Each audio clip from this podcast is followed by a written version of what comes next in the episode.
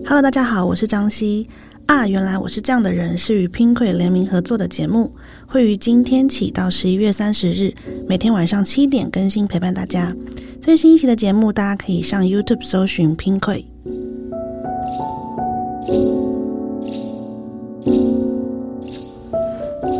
Hello，大家好，我是张希。昨天跟大家聊到，就是如果我今天很害怕触碰我自己的伤口，要怎么办？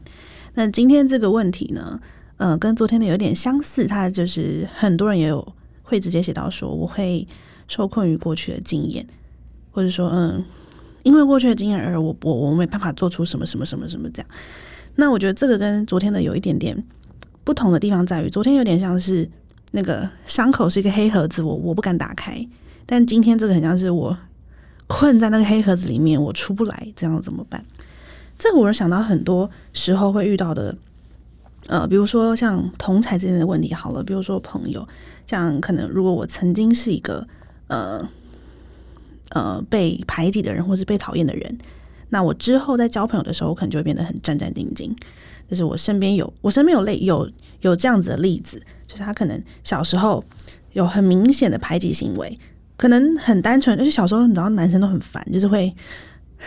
就是。怎么讲？欺负女生，或者用言语上的欺负啊，什么？比如说小时候就叫什么“你是恐龙哦”什么这样子的。那我认识的一个朋友就是这样的。他长大之后，就算他已经变得很漂亮了，他还是没有办法。就他已经很努力让自己变成一个，哎，自己算是我觉得一个呃很很好的人。但是他在交朋友的时候，还是很害怕，就是别人会不会觉得他怎么样？然后战战兢兢的，没有办法吧？没有办法真心的用已经改变过后的自己去跟别人相处，因为他会觉得我那我还是原本的我，就是原本那个我好像还在我的身体里面这样。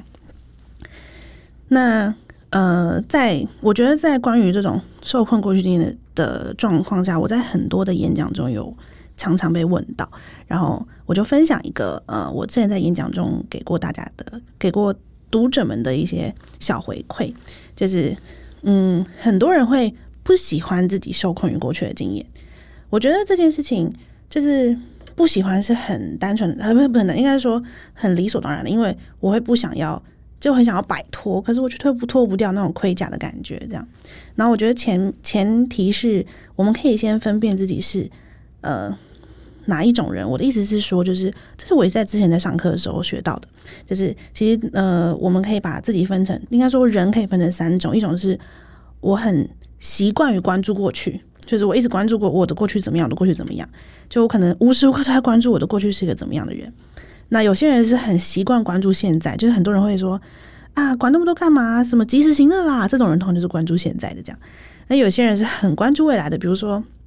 就是我未来要干嘛？未来要赚大钱，未来要怎么样怎么样？然后我想要做什么？就是满口都是很多很多的梦想。那他这就是比较偏向关注未来的人。那不一定一个人就身上只有一种一种特质。那有可能那个人身上三个都有，有可能两个，或者是有可能只有一个。但通常我们会有，就是我们的心力会去关注的面相比重，通常都是不太一样的。这样。那我觉得受困于过去间的人，有可能就是他是偏向比较关注过去的人，就他的比重对于过去。过去对他来讲的比重比较重，那我觉得可以先分辨出这件事之后呢，就可以去调整自己对于关注事情的比重。就是有一点像是我自己的感觉是这样，就是有点像是你给你自己不同的房间，就是你的内心里面其实有很多不同的房间，然后你在一个房间里面放了很多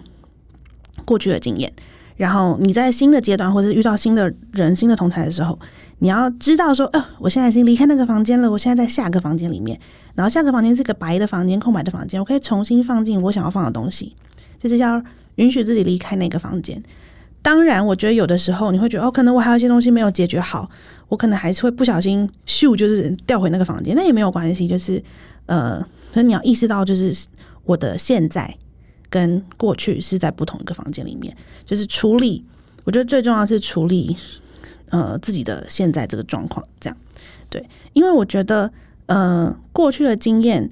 虽然刚刚讲到很多都是对于自我的影响，可是我觉得会让人比较伤心的事情是，有的时候过去的经验不只是影响到自己做的选择，它有可能会影响到呃我们珍惜的人，或者说影响到我们不想要影响，呃，我们我们不想要破坏到的事情，这样，所以我觉得。在自己心里画出那个房间的界限是，一个我自己觉得很蛮有效的方法。对，这样，那呃，就是跟大家分享我怎么样，也不应该不说我啦，就是跟大家分享我在受困于过去经验这个部分的想法，然后希望大家心里都有